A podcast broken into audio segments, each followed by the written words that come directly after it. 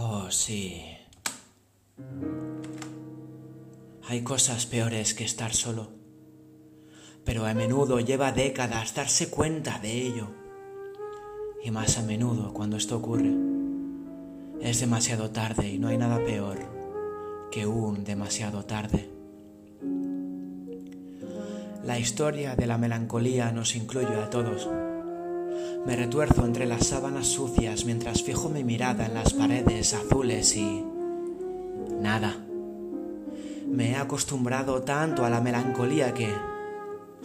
la saludo como una vieja amiga. Ahora tendré 15 minutos de aflicción por la pelirroja que se fue. Se lo diré a los dioses. Me siento realmente mal, realmente triste. Entonces me levanto purificado, aunque no haya resuelto nada. Hay algo mal en mí, además de la melancolía. No hay nada que discutir, no hay nada que recordar, no hay nada que olvidar. Es triste. Y no, no es triste. Parece que la cosa más sensata que una persona puede hacer es estar sentada con una copa en la mano mientras las paredes blanden sonrisas de despedida. Uno pasa a través de todo ello con una cierta cantidad de eficiencia y valentía y entonces se va. Algunos aceptan la posibilidad de Dios para ayudarles en su paso otros la aceptan como es y por estos bebo esta noche. Por los muertos. Los muertos no necesitan aspirina o tristeza, supongo. Pero quizás necesitan lluvia. Zapatos no, pero un lugar donde caminar. Cigarrillos no, nos dicen, pero un lugar donde arder o nos dicen espacio y un lugar para volar, da igual. Los muertos no me necesitan,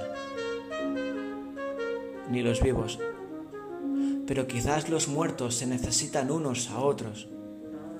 En realidad, quizás necesitan todo lo que nosotros necesitamos y necesitamos tanto. Si solo supiéramos qué es probablemente es todo.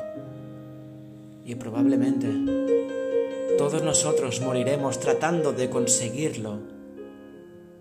O moriremos porque no lo conseguimos. Espero que cuando yo esté muerto comprendas que conseguí tanto como pude.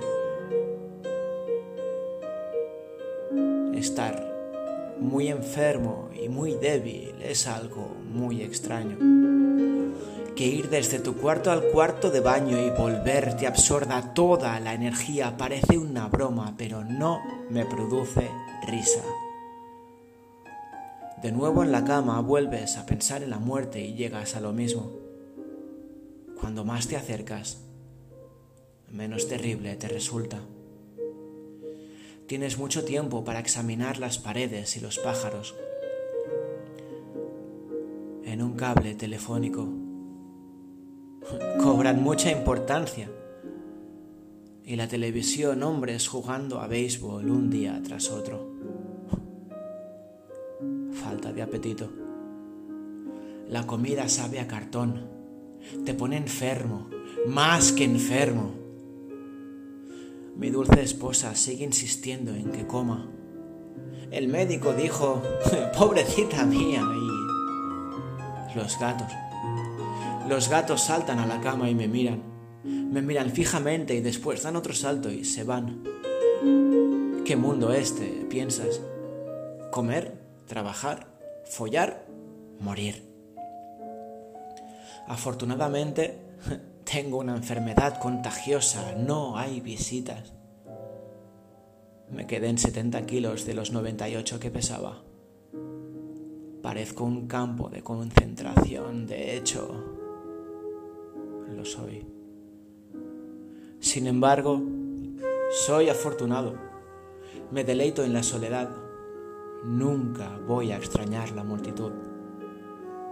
Podría leer grandes obras, pero las grandes obras no me interesan.